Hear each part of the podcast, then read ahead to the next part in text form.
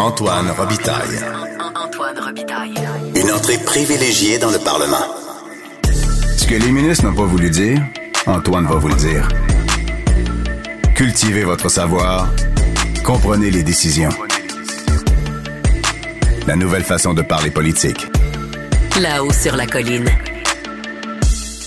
Maintenant parler de la série La Candidate euh, qui est diffusée à Radio-Canada. C'est sur tout.tv extra depuis un, un bout de temps.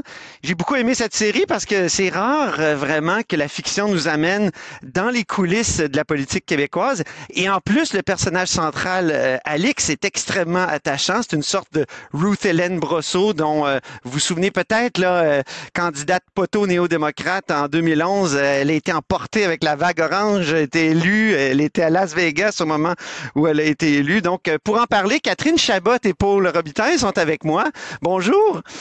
Bonjour Antoine. Catherine joue le personnage d'Alix dans la série. Paul, euh, évidemment, est, est ex-député libéral de Bourassa Sauvé, entre autres. Entre autres, elle a fait beaucoup de choses dans sa vie, dont reporter euh, et journaliste émérite.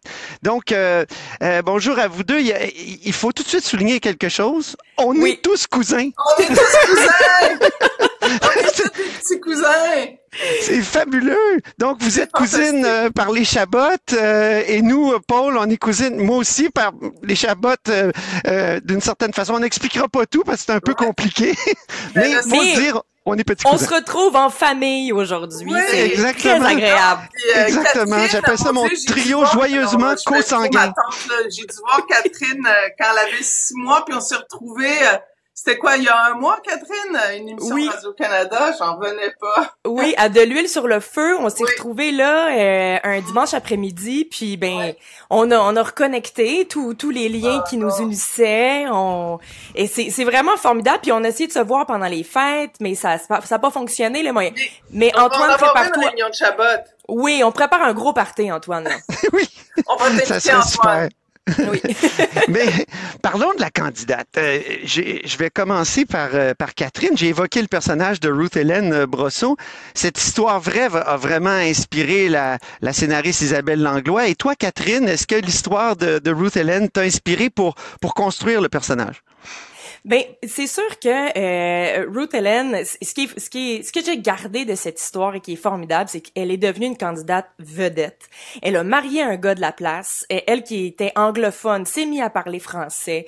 Euh, elle- elle- les, gens là-bas l'ont adoptée tout de suite. Fait qu'il y a quelque chose de de, de, de, de- je trouve là dans Alex Mongeau qui débarque, qui au début, bon, les, les, les citoyens du frein sont réfractaires à sa présence, mais a réussi à les, à les séduire, puis fait qu'il y a- quelque chose de ça que j'ai gardé, mais sinon c'est vraiment cette histoire-là a servi de bougie d'allumage à l'écriture pour Isabelle Langlois. Elle n'a pas été en contact avec elle, moi non plus. C'est vraiment, c'est vraiment de la fiction. C'est vraiment ce, f- ce fait plus ou moins divers qui a inspiré, euh, qui a inspiré Isabelle parce que ça a frappé l'imaginaire. Là, c'est très rare que ça arrive, qu'il y a des qu'il y a des poissons que- qui hors de l'eau qui qui se retrouvent en politique puis qui qui ont absolument pas ce background là. Euh, c'est c'est plutôt rare, tu sais, habituellement, mais on, on va à Brébeuf puis on fait son droit puis bon. mais euh, ouais, Paul, c'est elle ça. est allée, à- Paul est allée à McGill, entre autres, elle a, fait, elle a fait son droit, mais ça a pris du temps avant, Paul, que tu fasses de la politique et te connaissant bien, j'ai eu l'impression parfois que tu étais un poisson en dehors du bocal. Est-ce que tu t'es, euh, en politique, est-ce que tu t'es un peu reconnu dans euh, Alix? Oui, ben c'est sûr que j'avais pas tout à fait le même pro- profil qu'Alex. Non. Hein, je- j'étais pas, j'avais pas une expertise en, en pose, tu sais, en pose d'ongles. Mais euh, et puis euh, ouais, euh, et puis j'étais pas poteau parce que Bourassa Sauvé c'est libéral depuis euh, euh, en tout cas Mathusalem. peut-être 1986 en tout cas, ça fait très longtemps que c'est libéral. Mais j'étais, je me sentais puis tu le sais, Antoine, je me suis sentie souvent comme un poisson hors de l'eau. Puis je pense ça. que j'ai été vue aussi, comme Alix, comme un poisson hors de l'eau, comme elle fait quoi, elle, là? Je me sentais vraiment l'intrus. Puis vraiment, si Ouais. j'avais à écrire quelque chose un jour, j'appellerais ça l'intrus parce que, euh, oui, j'avais fait du journalisme, mais jamais sur la colline. Puis, euh, je connaissais pas ça. J'ai, non, ah, et puis j'ai, alors je regardais l'émission, puis euh, il y a plein d'affaires là qui me rejoignaient là-dedans. là. Il y en a plein. Moi, ce que j'ai beaucoup aimé aussi de, de l'émission, c'est que c'est rare qu'on présente les politiciens avec leurs difficultés actuelles. Et, et euh, Catherine, euh, ton personnage est attaqué sur les, les médias sociaux. Euh, Même, même, euh, je veux dire, il y a des, y a des choses qui sont criminelles. Dans, dans, dans- ça, co- comment t'as t'as- t'as perçu ça et comment t'as t'as joué ça? Euh, Ben, euh, en fait, c'est très facile comme citoyen de critiquer les politiciens puis de, tout mettre sur leur faute. Alors qu'on sait qu'ils sont là euh, depuis, euh, tu sais, qu'ils sont là pour quatre ans puis qu'ils sont euh, obligés d'absorber les décisions qui été prises par des administrations avant eux. Donc, ils sont pognés des fois avec des décisions qui, qui, qui, qui avec lesquelles ils sont plus ou moins d'accord. Puis, donc, c'est très facile, tu sais, d'être chez soi puis dire comment ça que les choses changent pas. Puis, en surtout par rapport aux femmes, tu sais, ce qu'on, ce qu'on, Ouais. ce, ce qu'on fait avec le, je me- la falaise de verre. J'ai lu ça récemment, cette expression-là, la falaise de verre. Ah on oui? met des femmes au pouvoir quand soit un parti va mal, euh, on la met comme un peu ce qui s'est passé au Parti libéral, on la met, euh, on la met à la tête du parti, puis bon, le parti va pas super bien, et puis ben elle prend sa démission, elle, donne sa démission parce que c'est beaucoup trop difficile de surmonter la pente, puis après ça on l'accuse d'avoir démissionné parce que c'était une femme, puis qu'elle avait de la difficulté parce qu'elle a géré ses émotions. Fait que et le fait d'être une oui, il y a un femme en côté féministe à, à la série. Hein, je- Complètement, Ouais. complètement. Puis il y a, il y a quelque chose de très, euh, euh, de, de très difficile pour les femmes, entre autres, en politique. Puis c'est- c'est tout ce hate mail, comme on dit bien en, en français, que, que que les gens, les politiciens, les femmes surtout reçoivent des menaces, euh, des menaces euh, d'agression sexuelle, des menaces au quotidien. Ce que je me suis rendu compte que les politiciens sont des punching bags. Mm. Puis euh, ça ça m'a donné beaucoup beaucoup d'empathie pour pour ceux qui exercent ce métier-là puis qui qui essaient de défendre des valeurs, puis qui essaient de défendre des projets au fond, puis qui qui qui qui, qui se battent pour une vision du monde, puis pour un Québec meilleur, tu sais. Fait que c'est euh, ça m'a j'ai j'ai été très très empathique et sensible finalement. Donc, tu vois la politique un peu différemment depuis que Ah tu as oui, joué oui. ce rôle. Complètement. Je suis beaucoup moins cynique par rapport à la politique Ah. aussi. Ouais. C'est vrai que ça fait ça un peu, la série. Paul, toi, le- la violence des, euh, des médias sociaux, notamment, tu l'as vécu. Oui, je l'ai vécu dans durant en, ma première année et demie et puis je je, je m'attendais pas, je, je le savais que fort probablement ça m'arriverait, mais je savais pas que ça allait faire mal comme ça. Et euh, à un moment donné, j'en ai eu des menaces de mort et il y a la SQ oui. qui a débarqué dans mon bureau et euh, mon euh, mon personnel aussi a a été euh, on a on a ex- expliqué au personnel qu'est-ce qu'il fallait faire en cas d'urgence et tout ça. Puis ça m'a vraiment fait prendre conscience de plein plein de choses. Et puis ça m'est arrivé euh, durant la, la, la première année et demie euh, j'étais complètement démunie devant ça. Et ce que j'ai moi j'ai trouvé dur c'est que je me suis retrouvée vraiment seule puis un peu comme le personnage j'osais pas en parler J'osais pas en parler, je gardais ça en dedans de moi. Euh, Il y a des gens en partie qui le savaient, mais je pense qu'ils savaient pas comment m'accompagner là-dedans. Et euh, j'avais, euh, et on était quatre filles de quatre partis différents à un moment donné qui ont dénoncé cette violence-là à l'endroit des femmes. Et on avait toutes pris la parole. Christine Labrie avait fait euh, Oui, avec une prestation de Québec solidaire, été oui. un peu partout. Euh, moi aussi, j'en avais fait une.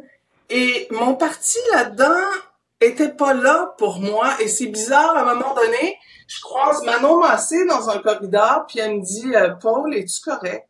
Et là, j'ai eu l'émotion qui est remontée. Puis là, je me suis dit, ben non, je peux pas me mettre à pleurer, là, mais c'est comme la première personne qui me disait, es-tu correct?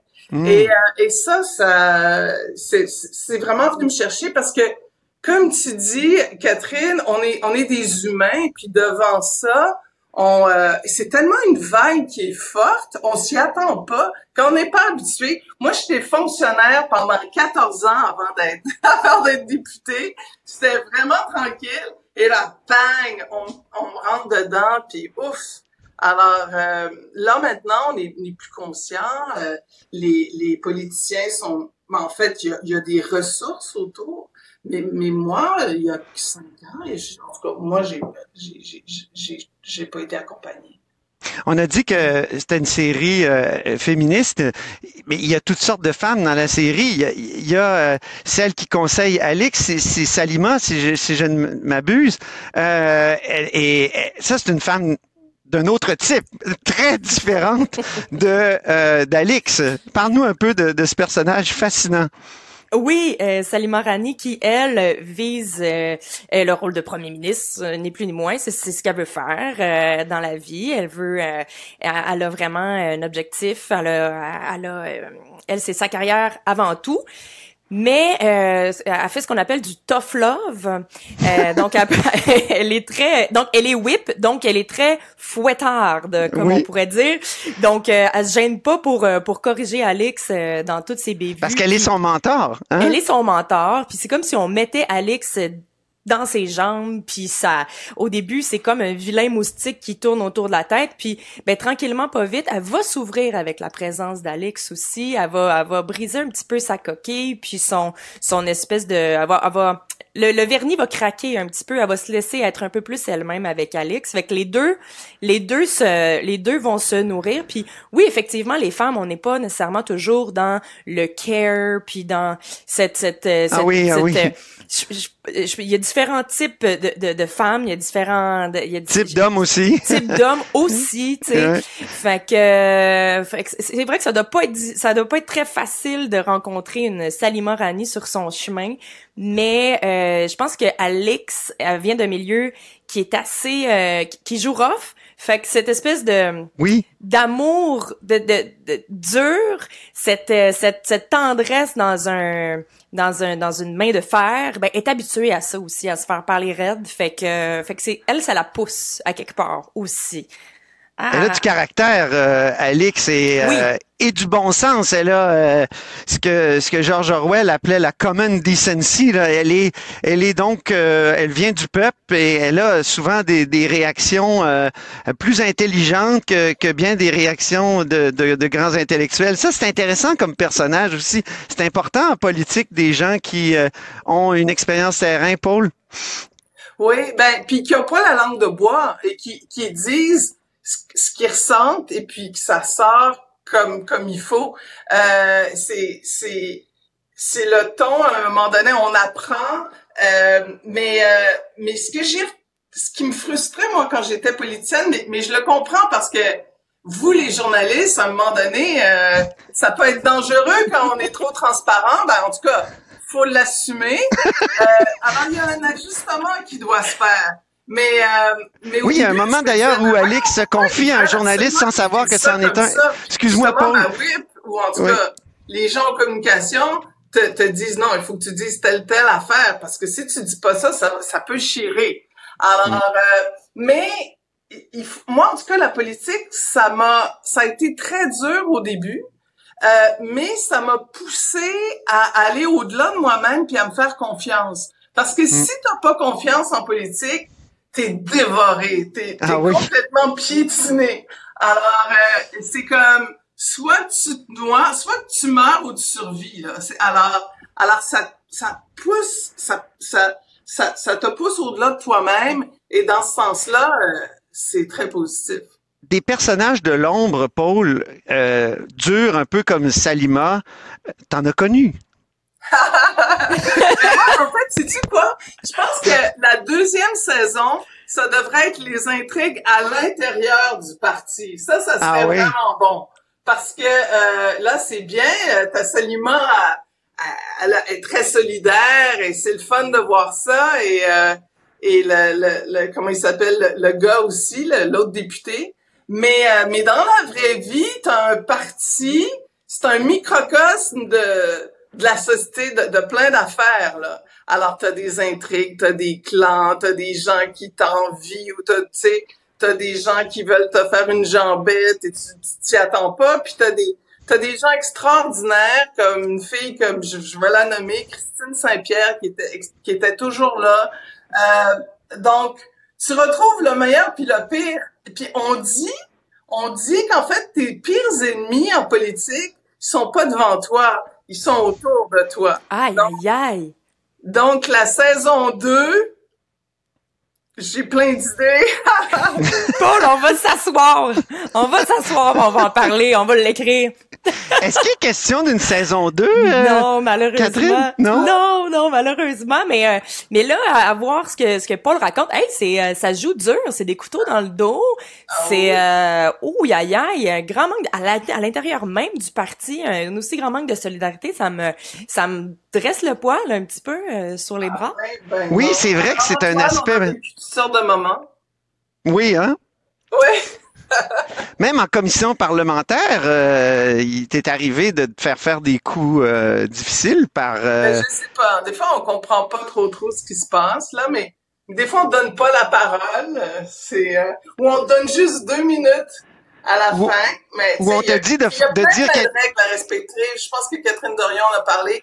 Dans l'enceinte parlementaire, il y a un million de règles à respecter. Donc, les gens utilisent les différentes règles à leur avantage. C'est très stratégique, finalement.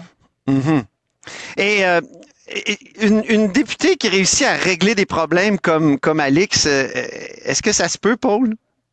Oui, mais je pense que moi là le le, le bout que j'ai adoré, c'était justement le bout proche du monde, c'était mon comté. Puis la Covid pour moi, ça a été l'occasion de briller d'une certaine façon puis de faire une différence pour le monde de mon comté. Puis dans mon dans mon dans mon parti, c'était très difficile ça, les, les luttes internes, les, les bitchages, les affaires. Alors durant la Covid, je me suis dit je me donne à 100% à mon monde, puis ça l'a créé. On alors de là l'intrus, puis de là je, je je suivais pas les règles dont on, on on s'attendait. Donc des fois je me faisais disputer par ma whip, je me faisais engueuler par ma whip, c'est arrivé. Mais euh, Engueuler, oui. mais, mais, tu sais, mais tu dis non, non, moi, c'est ça mon rôle. J'ai été élu pour aider le monde. Puis peut-être que les politiciens de carrière, des fois, ils l'oublient. Tu sais, les années font que... Mais euh, mais c'est tellement important. Puis Mm. oui, tu peux régler des problèmes. C'est pas des c'est pas des immenses problèmes au niveau national, mais c'est des c'est des problèmes très sérieux. Euh, tu sais, euh, au niveau de l'humain. Et, euh, et dans Montréal-Nord, euh, évidemment, il y avait un paquet de Mm. choses à, à Mais- faire pour faire une différence.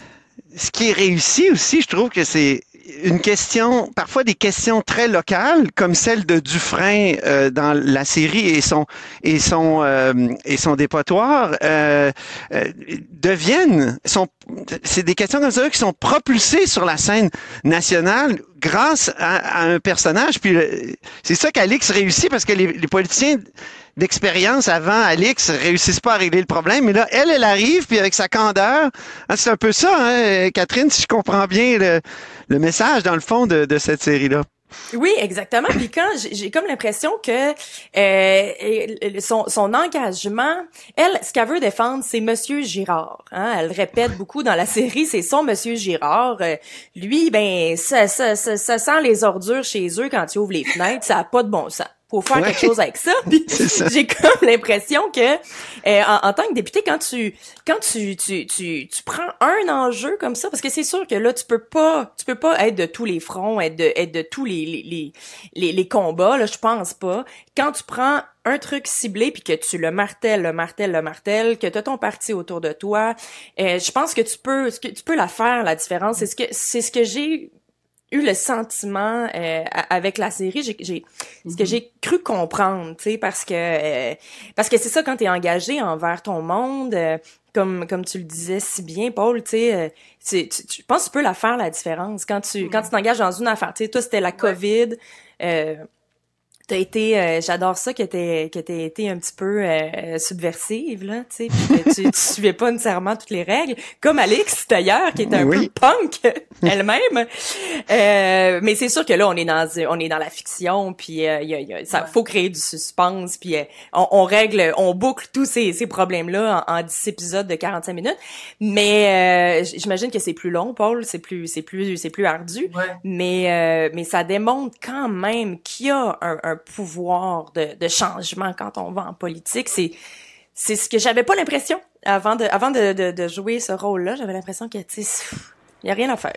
Puis euh, Ouais. changer une virgule, ça prend euh, 50 ans. Puis Puis je pense Oui, Paul? garder le regard neuf aussi. Euh, peut-être que les politiciens qui, qui, qui sont plus dans le moule, tu sais, qui, qui ont monté les échelons du parti, qui ont eu l'ambition de, de, de, en fait, l'ambition du pouvoir cru, euh, c'est, ça déconnecte euh, de, de, du pourquoi tu es en politique. Je pense que ceux qui, qui se lancent euh, et qui ont pas de background du tout, là, qui, qui tombent comme un cheveu sur la soupe, peut-être ont un regard différent et ça, ça, ça peut faire toutes sortes de choses. Hein, ça, ça et euh, et Alex, tu vois qu'Alex, ça change tout. Euh, dans mon comté, moi, j'avais j'avais affectionné les organismes communautaires parce que je voyais qu'ils pouvaient vraiment faire une différence. Mais j'avais vraiment poussé ça au maximum, au point où, euh, au niveau municipal, euh, ils voyaient pas ça de la même façon que moi. Puis moi, j'étais sur le terrain, puis je me disais, ben voyons, les organismes communautaires, il faut absolument les aider. Puis là, ben ça, vu que tu tu tu tu euh, t'es un poisson hors de l'eau, ben là, t'envoies des signaux dont on n'est pas habitué, puis c'est comme, ben voyons, qu'est-ce qu'elle fait là, elle? Puis là, ça fait bouger les choses. Donc, euh, je pense que ça a du bon, tu sais, ça, ça a du bon d'arriver comme un cheveu sur la soupe. Les lieux où ça a été tourné, Catherine, euh, c'est où ce, faux parlement-là? C'est-tu Ouais, l'édifice de la Cour d'appel ou euh, parce que c'est pas ici au Parlement. Moi, moi, je suis ici au Parlement. Là, je peux montrer euh, ma, ma belle vue euh, Wow. directement sur le Parlement. Et, et donc, euh, mais, mais donc, dans la série, on est dans des lieux que je reconnais pas. Ben, on a tout Pourquoi fait d'ailleurs? pour avoir le Parlement. On aurait aimé ça aller tourner chez vous. On Ouais, hein? aurait adoré ça, sauf qu'on n'a pas eu la permission. Ah, c'est Euh, dommage. Donc, il a fallu recréer le Parlement euh, euh, au, à l'hôtel Windsor, au Ah, centre-ville. ok. C'est là, qu'on a fait c'est pas ça. mal. Je trouve que c'est c'est crédible, là, c'est très bien. Ah, il y a les, les- les- le, le chef décorateur là, euh, il y a, il y a vraiment, c'est un tour de force. Vraiment. C'est, c'est, c'est quasiment, je- moi je suis, je suis jamais allée là, mais il y a, il y a en tout cas il y a des belles similitudes. je Mais là, faut ça- que tu viennes, Catherine. Je vais te faire faire une visite. Avant Ah de perdre oui, nos je- bureaux ici à l'Assemblée nationale, Ben- il faut que je te fasse faire une visite. Je, des- je, je, je prends la route là, je prends la 20 après ça là, je m'en vais te rejoindre. J'aimerais bien ça. J'aimerais vraiment aussi, ça. on se fera une, une autre réunion de cousins et cousines. Ça. Oui. Oui. Hey, Ouais, merci infiniment. On aurait pu l'enregistrement- Oui. faire l'enregistrement dans- au Salon Bleu. Oui, Ah, exactement. oui, euh, Oui, il faudrait demander la permission et c'est difficile d'obtenir des permissions euh, d'ailleurs. Ben merci beaucoup Catherine Chabot. Merci beaucoup Paul. Robitaille. C'était une belle conversation. Puis je renvoie aussi à la série qu'on peut regarder sur tout.tv et sur Radio Canada. euh, donc la candidate, c'est c'est formidable. Moi j'ai j'ai vraiment adoré. Merci à Ouais, vous deux. bravo Catherine, vraiment. Ben, bravo à toi, Paul, pour tout ce que tu as accompli. C'est incroyable. Bon, c'est gentil, merci. Antoine Robitaille. Il décortique les grands discours pour nous faire comprendre les politiques. Là-haut sur la colline. On a appris aujourd'hui que Franck Sylvestre, euh, l'artiste de Montréal d'origine martiniquaise, intente une poursuite en diffamation contre certains militants qui l'avaient qualifié de raciste l'an dernier. Et euh, ceux qui ont regardé la spéciale de fin d'année d'Infoman euh, ont aperçu M. Sylvestre avec sa marionnette. Là, on le voit ici dans un article, un article qui vient de paraître. Et euh, cette marionnette, c'est une caricature de lui-même. Elle, elle sert à M. Sylvestre à raconter une histoire, l'incroyable secret de Barbe Noire. Et euh, donc, depuis longtemps, là, il fait ça. Pour discuter de tout ça, il y a Guillaume Rousseau, qui est avocat, qui représente M. Sylvestre. Bonjour, Guillaume. Bonjour. Euh, rappelons comme quelques faits de base d'abord. Guillaume, M. Sylvestre, comme je l'ai dit, il faisait ça depuis longtemps. S'est fait accuser de racisme en 2023. Puis après ça, il y a eu une mise en demeure, je pense, euh, auprès de qui exactement? Donc, euh, le défendeur, la personne qui est visée par la poursuite, c'est Alain Babineau, donc qui est un, un militant, un dirigeant même de la, la coalition rouge, la Red Coalition, donc qui est un groupe qui prétend, euh, bon, qui, qui, qui, combat le racisme et qui, bon, dans ce cas-ci, nous, évidemment, on, prétend qu'il n'y a pas de racisme du côté de notre client et de sa et de son spectacle, mais, mais donc c'est un groupe qui, euh, qui milite contre euh, contre le racisme. Et, euh, et donc c'est ça. Donc il y avait le spectacle de, de, de mon client qui faisait depuis euh, depuis plusieurs euh, plusieurs temps déjà. Et à un moment donné, il y a eu une personne qui, qui s'en est plaint euh, en disant que c'était du blackface parce que c'est une marionnette donc euh, noire, comme on le voyait bien là, sur euh, sur l'image que vous avez présentée. Mhm. Et à partir de là, bon, ça, ça a engendré une controverse. On, on voit bien la, la marionnette de Mhm. Frank la, sur cette photo. Et là ensuite, c'est que des gens se sont plaints et ça a amené d'une part dans une municipalité à ce que le spectacle soit sorti de la programmation du mois de l'histoire des Noirs, alors que, que mon client est évidemment très euh, très fier que ça, son spectacle fasse partie du mois de l'histoire des Noirs. Donc, c'était un, com un compromis, mais qui est évidemment insatisfaisant pour mon client. Dans un autre cas, le spectacle Donc, a carrément perdu été... des contrats à la suite de cette dénonciation-là de, de, de, racisme, de- en tout cas de supposé racisme. Dans un autre cas, le contrat a été, à- à- le spectacle a été annulé. Et dans un autre cas, il y a une commande aussi qui a été annulée. Donc, il y a eu une perte euh, pour 1600 dollars de la part euh, pour mon client. Et s'ajoute à ça, évidemment, des, des dommages moraux, des dommages exemplaires parce que euh, il y a eu des propos diffamatoires. C'est-à-dire que M. Babineau euh, a fait euh, des propos diffamatoires à la fois sur X, donc Twitter, et à la fois euh, lors d'une conférence de presse. Donc, on a tous les propos. Donc, au niveau de la preuve, le, le, le- le travail est facile. Donc, il y a vraiment des propos. Donc, on associe carrément mon client, son spectacle, à du raciste et on appelle à la censure. Donc, c'est explicite. Il y a un appel à la censure. Donc, c'est à la fois une atteinte à la réputation et une atteinte à la liberté d'expression de, de M. Sylvestre. Mhm. Donc, euh, on, on affirme que M. Sylvestre, il fait du blackface. Euh, rappelons un peu ce que c'est le blackface. C'est, c'est, quand il n'y avait pas de comédien noir, on le remplaçait par un blanc qui se peinturelurait le visage. Et ça, évidemment, c'était une époque où euh, il y avait euh, du racisme, notamment aux États-Unis, sur les scènes et en, France, euh, je pense. Donc, blackface, c'est quelque chose qui est condamnable. Et comment on peut assimiler cette marionnette qui est au fond une caricature de M. Sylvestre à du blackface? Ben c'est ça. Donc nous, on pense qu'il y a un mauvais usage du concept de blackface. On pense qu'on, euh, du côté de M. Babineau, on exagère complètement la portée du blackface. On interprète mal en fait le spectacle. Que d'ailleurs, M. Babineau n'avait même pas vu au moment où il le qualifiait de blackface. Donc, ce explique peut-être aussi euh, euh, l'erreur euh, ici, qui l'explique en partie parce que c'est aussi idéologique, c'est aussi une, une façon de combattre le racisme en voyant du racisme vraiment euh, partout. Donc, c'est c'est aussi une en partie idéologique, mais c'est en preuve. M. Babineau n'avait pas vu le spectacle au moment où il l'a associé au blackface, et c'est une, mauvaise interprétation du blackface. Et d'ailleurs, le procès, euh, si on se rend procès, on, on espère toujours régler. On avait fait une mise en demeure dans l'espoir de régler. M. Babineau n'a pas souhaité régler. On souhaite toujours régler, mais si jamais on se rend à procès, je pense que ce sera beaucoup une question d'un débat d'experts. Donc, nous, on aura euh, une expertise qui viendra démontrer que le blackface, euh, c'est notamment associé à des stéréotypes. Donc, l'idée, c'est effectivement d'avoir un blanc peinturé en noir, mais de manière à présenter euh, sous un jour défavorable les noirs. Donc, on présentait des, des comportements que les blancs associaient aux noirs, on ridiculisait finalement la personne noire, alors ce qui est à des années-lumière de, du spectacle de M. Sylvestre, évidemment, où la marionnette euh, de couleur noire est plutôt euh, héroïque là-dedans et vient à la fin euh, un petit peu régler le, le, le mystère et tout. Donc, on est, on est à des années-lumière de ce que c'est du blackface. Et je Une sorte que de sorcier, d'après ce que j'ai compris.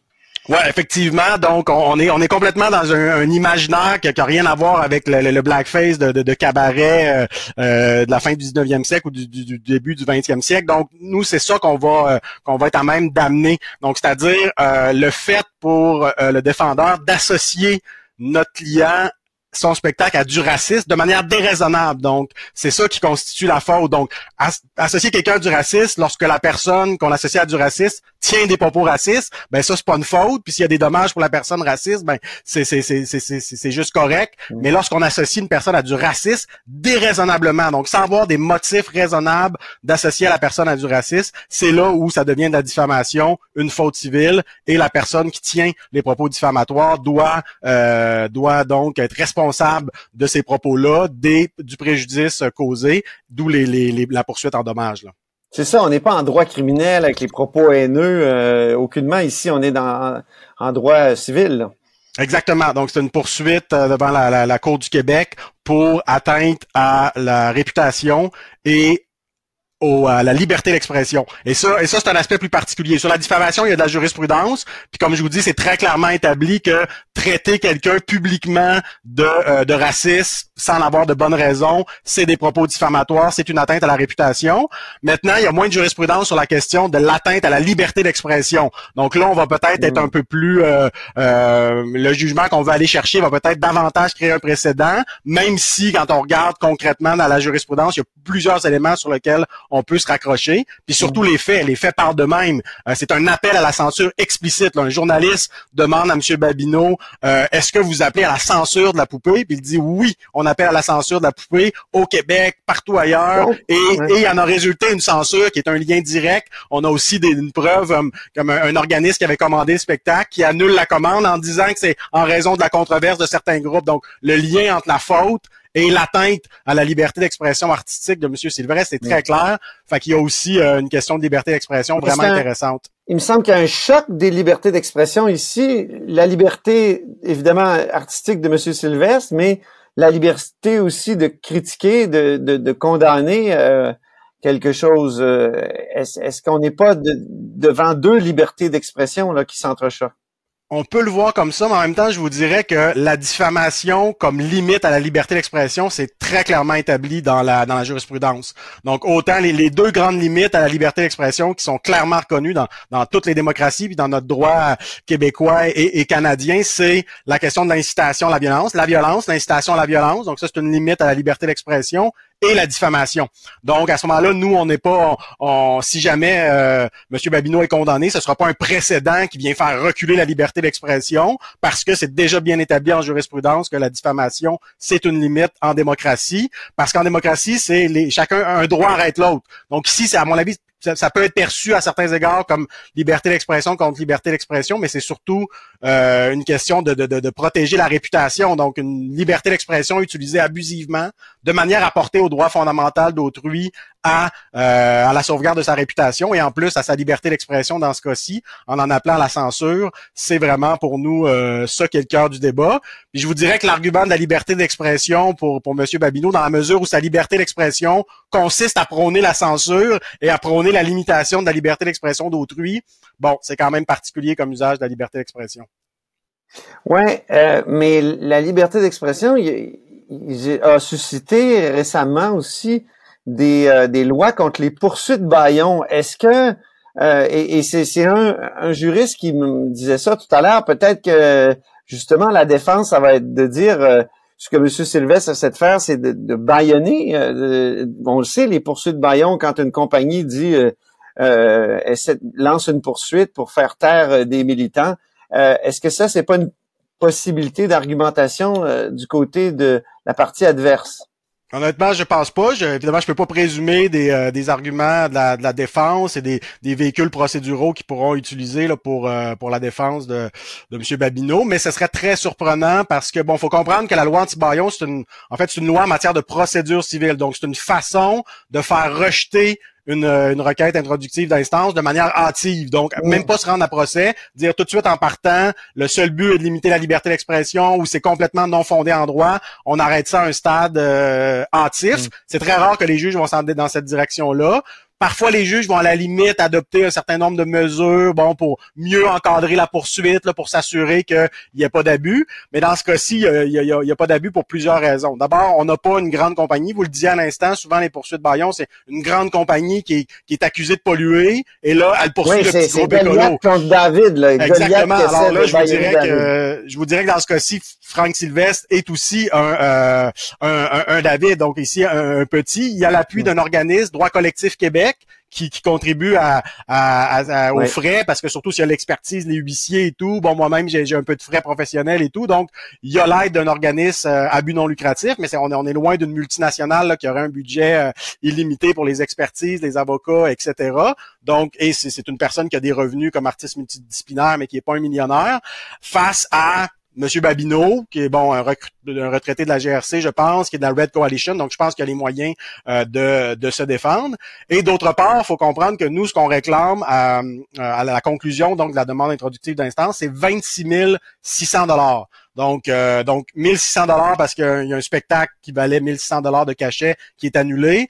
Euh, c'est pas énorme. 15 000 15 000 de dommages moraux. punitif, je trouve, euh, Guillaume Rousseau. Non, c'est ça. 10 15 000 de dommages moraux, 10 000 de dommages exemplaires. Donc vraiment, par rapport à la, la, la jurisprudence, on est très euh, très modéré dans nos demandes de, de dommages. Même que euh, si ça si ça dure beaucoup, là, les, les frais d'expertise, d'avocat, de huissier et tout pourraient quasiment dépasser ce que ce que M. Sylvestre pourrait revenir. Donc M. Sylvestre, je vous assure, fait pas ça pour l'argent. Il le fait pour pour ça pour rétablir sa, sa réputation, celle de, de son spectacle, de son art, pour défendre euh, sa réputation et la liberté d'expression, mais vraiment le fait que ce soit une, une modique somme, là, 26 600 dollars par rapport à d'autres poursuites en diffamation, vraiment, si on avait voulu faire une poursuite Bayon, on, serait allé pour plusieurs centaines de milliers de dollars pour faire peur à M. Babineau. On n'est pas du tout dans cette optique-là. Puis même qu'on souhaite régler. Donc, on n'est pas du tout dans une dans une optique là, de, de faire peur à, à, M. Babineau, de, de l'intimider judiciairement. On est au contraire dans une optique, après la, la, mise en demeure, on a souhaité qu'il y, ait une discussion, qu'il y euh, ait un règlement à l'amiable, on le souhaite toujours. Donc, c'est, on est vraiment très loin des critères de la jurisprudence là, pour euh, une poursuite Bayon. Je suis content que vous soyez avec moi aujourd'hui parce que j'ai un autre sujet à aborder, euh, Guillaume Rousseau. Il y a la loi 21. On sait que la loi sur la laïcité québécoise est, est, est, donc euh, contestée devant les, tribunaux. Il y a eu un, une première instance, là, la Cour supérieure qui s'est penchée là-dessus. Là, on est rendu à la Cour d'appel c'est cette année qu'on va avoir euh, le, jugement. On devait l'avoir, je pense, en, en 2023, mais et, vous, vous avez été avocat du mouvement laïque québécois. Euh, à quoi vous attendez? Et qu'est-ce que vous entendez aussi quant au dépôt de, de ce jugement-là? Ben en fait, on n'entend rien. Honnêtement, le secret du délibéré, à ma connaissance, est parfaitement respecté. Donc, j'ai entendu aucune rumeur, quoi que ce soit. Il peut y avoir des gens qui spéculent sur les raisons du long délai, là, mais vraiment, à ma connaissance, le, le secret du délibéré est complètement respecté et c'est tant mieux. Mm-hmm. Sinon, comme je vous dis, on ne peut que spéculer. Donc, et, et je suis d'accord avec vous que c'est quand même un peu long. En même temps, il faut comprendre qu'il y a beaucoup de questions. Là. Il y a la question de la clause dérogatoire, la, la liberté de religion, le partage des compétences, les principes non écrits. Donc, c'est qu'en fait, à mon mon avis, c'est que euh, les gens qui contestent la loi 21 ont pas ont pas de bons arguments, ont pas comme un ou deux très bons arguments. Donc, ils plaident des dizaines d'arguments qui, à mon sens, sont mauvais. Euh, certains les qualifieront de moyens, peut-être, mais c'est ce qui explique, c'est qu'ils ont tellement plaidé de choses que là, les juges, probablement, se sentent obligés de répondre à tout ça. Et euh, donc, c'est possiblement ce qui fait que c'est très long. L'autre raison, c'est qu'il y a trois juges. Donc, on n'est pas comme en cours supérieure où à peu près, bon, quatre ou cinq mois, le juge Blanchard avait pu rendre sa décision. Il était le seul à écrire. Donc, même si c'était une longue, longue décision avec plusieurs questions, c'était possible pour ah lui oui. de régler ça. Là, on a trois juges. Donc, ce qu'on peut, même encore dit, c'est des spéculations. Est-ce qu'on peut penser que peut-être que les juges sont pas d'accord sur tout, euh, puis qu'à ce moment-là, ils, ils, discutent entre eux, puis qu'il y aura peut-être une opinion dissidente. Bon, voilà, comme je vous dis, c'est de la spéculation, mais c'est quelque chose qui est, qui est, qui est probable. De toute façon, on, s'attendait à cette... Il y a des questions tellement complexes, puis euh, avoir à l'entendre les interventions mmh. des juges au procès, on pouvait penser qu'il n'y avait pas toujours exactement le même angle, la même sensibilité ou la même analyse. Donc, des, euh, des avis dissidents ou minoritaires, concordants ou dissidents sont possibles. Donc, à ce moment-là, ça se peut que dans le même jugement, il y ait non pas une, mais deux, voire trois avis sur une même question. Et là, on a des dizaines de questions. Donc, je pense que c'est ce qui explique le, le, le long délai là, avant d'avoir ce jugement. Et c'est une étape probablement transitoire pour aller en Cour suprême. Tout le monde le dit. Là, euh, oui, euh... sans doute, parce que au moment du premier jugement, donc qui était globalement très favorable à la loi 21, sauf sur deux points, donc qui confirmait la validité de la loi sur la laïcité, mmh. mais souhaitait la rendre, euh, euh, disait qu'elle devait être euh, rendue non applicable aux commissions scolaires anglophones, d'une part, ouais. et d'autre part, il y avait la question du de l'interdiction du port de signes religieux par la présidence, vice-présidence de l'Assemblée nationale et l'interdiction du visage couvert par les députés de l'Assemblée nationale. Donc, ça, on jugeait que ça portait atteinte à, à, mmh. au droit d'éligibilité, donc au droit de se présenter aux, aux, élections. Mais tout le reste des arguments étaient rejetés, puis pour tout le reste, la loi sur la laïcité était validée. Donc, ce que ça a eu pour effet, c'est que ceux qui contestent la loi ont dit, ben, tout le jugement, sauf ces deux, ces deux aspects-là, on le porte en appel parce que nous, on pense que c'est toute la loi qui est inconstitutionnelle. Ceux qui défendent la loi, dont mon client, le mouvement laïque, dit au contraire, le jugement euh, sur le fond, les conclusions sont valides, sauf sur ces deux points-là. Donc, on en appelle de ces deux points-là. Donc, vous comprenez qu'en cour d'appel, peu importe ce que la cour d'appel va dire, puis ça, ça se pourrait que ce soit comme la cour supérieure, avec une partie du jugement en faveur de la loi, avec une ou deux, un ou deux aspects moins, moins en faveur. Bon, ben, dans tous les cas, tout ça sera porté en appel euh, fort probablement. En Cour suprême, donc. Ça va sûrement être un haut fait de, de 2024 en matière juridico-politique, parce que ça va avoir des effets politiques sûrement comme, euh, comme jugement. Alors, merci beaucoup, Guillaume Rousseau. Vous reviendrez nous en parler à ce Ben, moment-là. certainement. à la on s'en on l'attend, on l'attend d'un jour, euh, d'un jour à l'autre depuis des mois, vous allez me dire, mais Ouais. on l'attend quand même d'un jour à l'autre, donc on, on se reparle, je l'espère bientôt. Je rappelle que Guillaume Rousseau est est avocat et aussi professeur de droit à l'Université de Sherbrooke. On dit souvent que les murs ont des oreilles. Là-haut sur la colline. Nous, on a deux vraies oreilles à l'intérieur des murs du Parlement.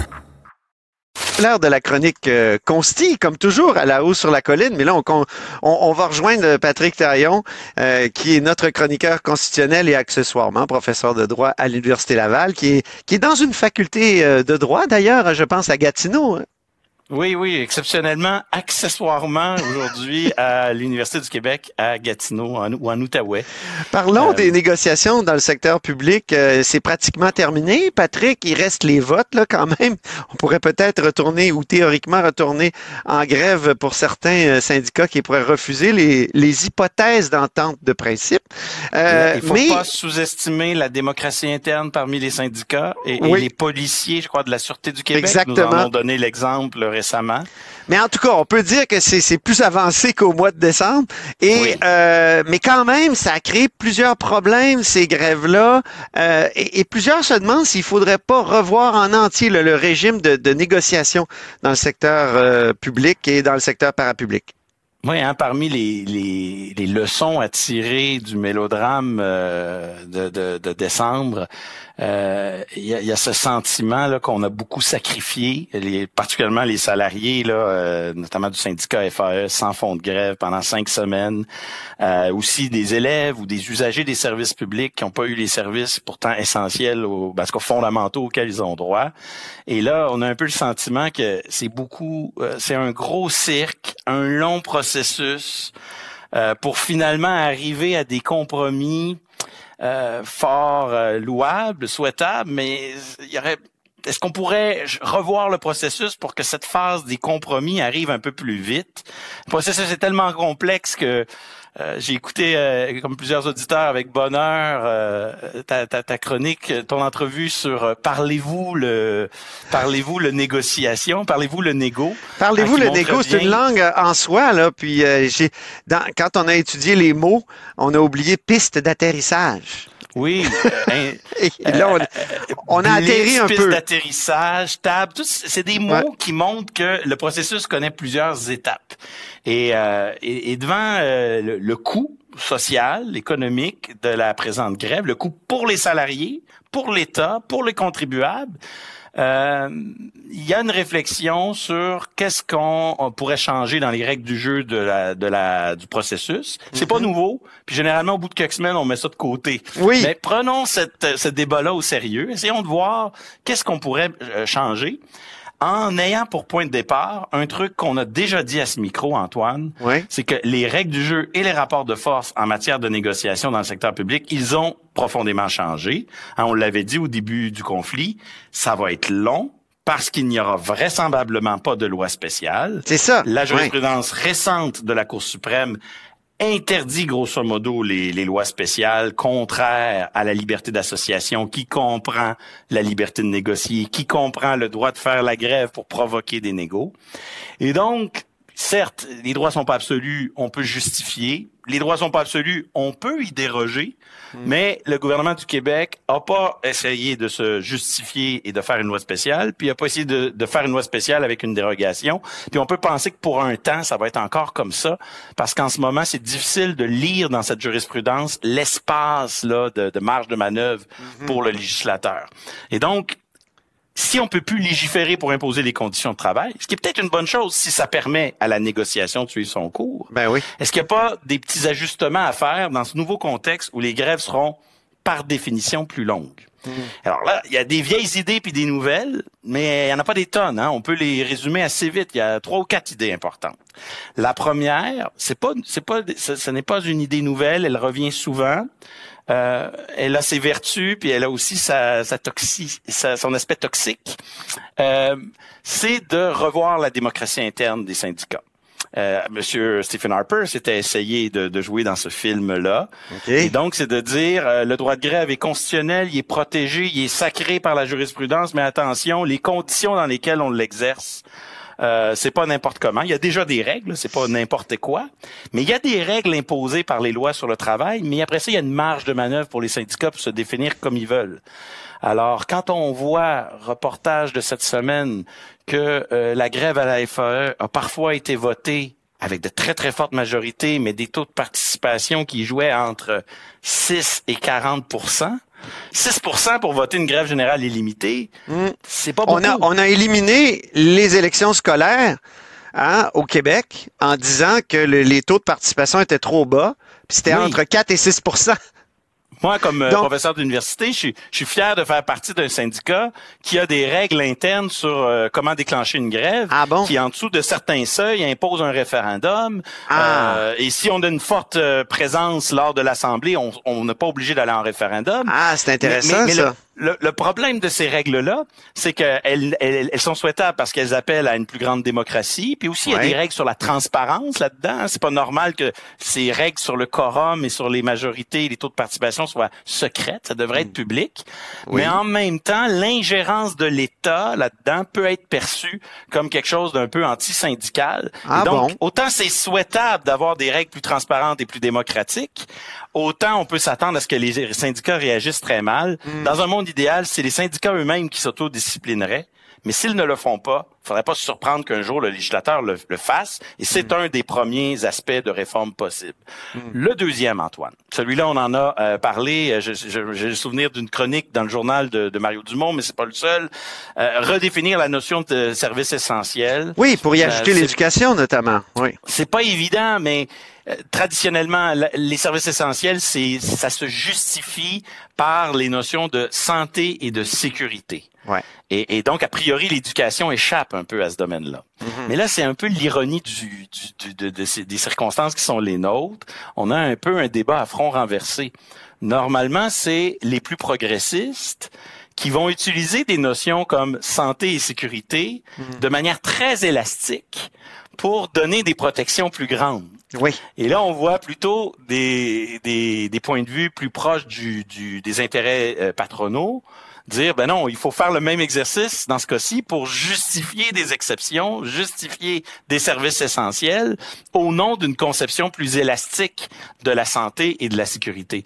A priori, dans le contexte où les grèves dans le secteur public ont vocation à devenir longues, au bout de quelques semaines, c'est pas fou de dire que pour certains élèves en difficulté, comme pour des maladies très graves dans, dans, dans les hôpitaux, euh, une absence de, de services essentiels, une, pas, pas nécessairement l'école régulière, mais un niveau de service égal à zéro, mm-hmm. pour certains élèves en difficulté, ça peut compromettre à long terme une certaine sécurité psychologique, une certaine ah. capacité de s'épanouir à l'école. Mais il faut prendre la notion puis jouer un peu à l'élastique avec. Et on sait que la jurisprudence est capable de donner beaucoup d'élasticité. Ah, les tribunaux sont bons pour étirer, oui.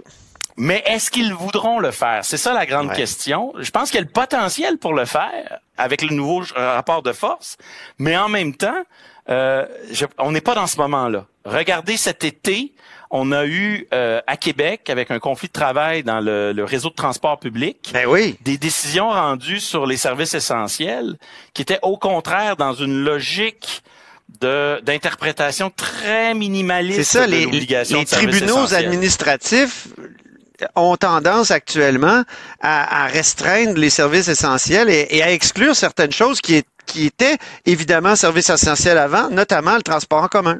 Et ils l'ont fait dans cette logique de continuité avec la jurisprudence plus généreuse sur les libertés syndicales, le droit de ah. grève. Ils sont appuyés là-dessus. Donc, on voit que euh, si pendant des années, la liberté, les libertés syndicales ont été plutôt restrictives sur le plan des chartes, puis ça donnait beaucoup de marge de manœuvre aux, législateurs puis au mhm. gouvernement, là, on est peut-être dans le moment inverse. Et donc, euh, même s'il y a une porte pour redéfinir la notion de service essentiel, mhm. c'est pas certain que la jurisprudence va emboîter le pas. Troisième série de, de réformes possibles. C'est ça. Euh, l'arbitrage, peut-être?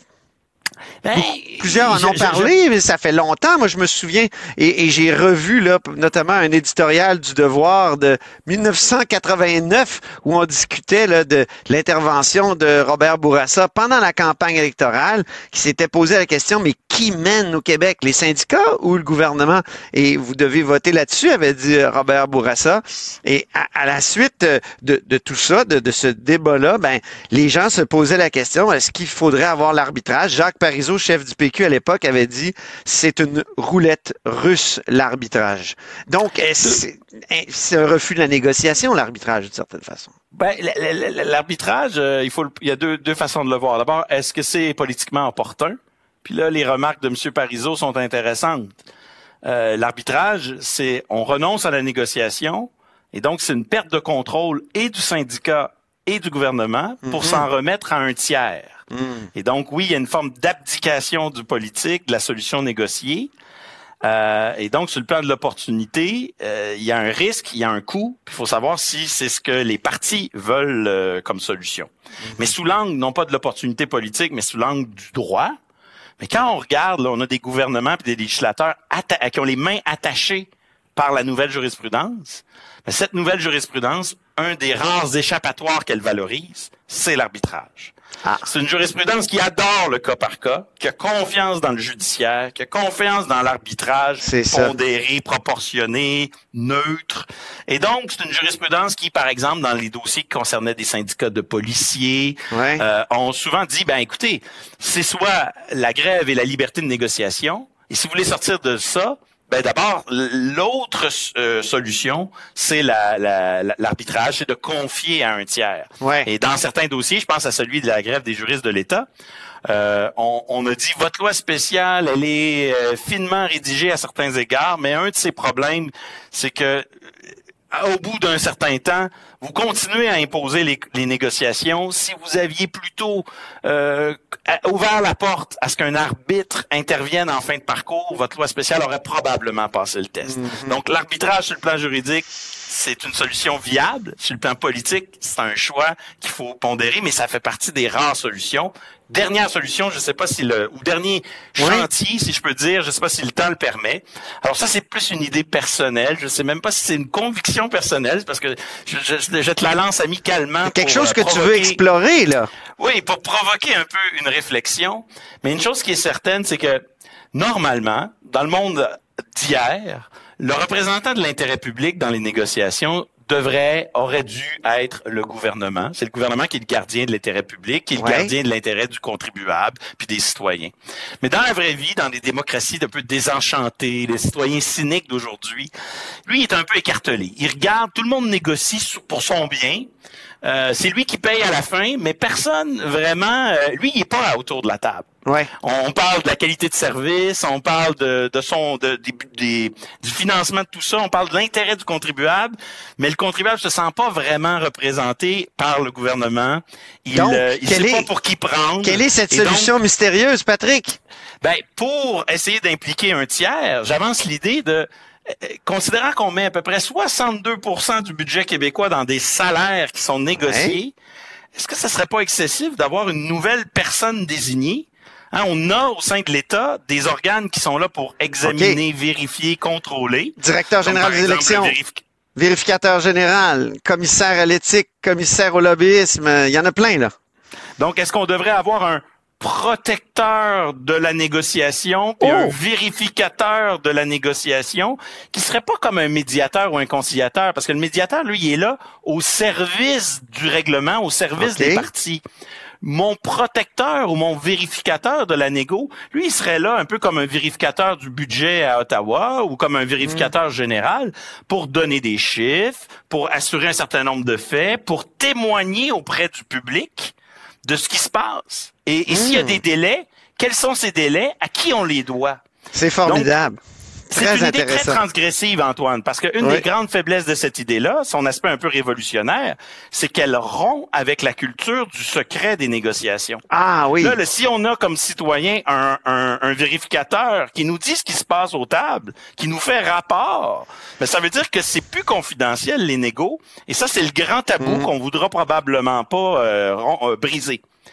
Mais quand on regarde l'ampleur des budgets impliqués, le coût que ça impliquerait, Ah. peut-être que ça ferait plus de bien que de mal. Ça serait peut-être Ben, pas très cher pour ce que ça pourrait rapporter. L'idée est lancée, euh, Patrick Taillon, puis c'est bien intéressant. On va se pencher là-dessus. Je rappelle que tu es notre, euh, euh, tu es notre chroniqueur constitutionnel et accessoirement professeur de droit à l'Université Laval. Alors, à la semaine prochaine. Là-haut sur la colline. Disponible aussi en balado sur l'application et le site cube.ca. Radio, télé, balado, vidéo. Cube, un média pas comme les autres.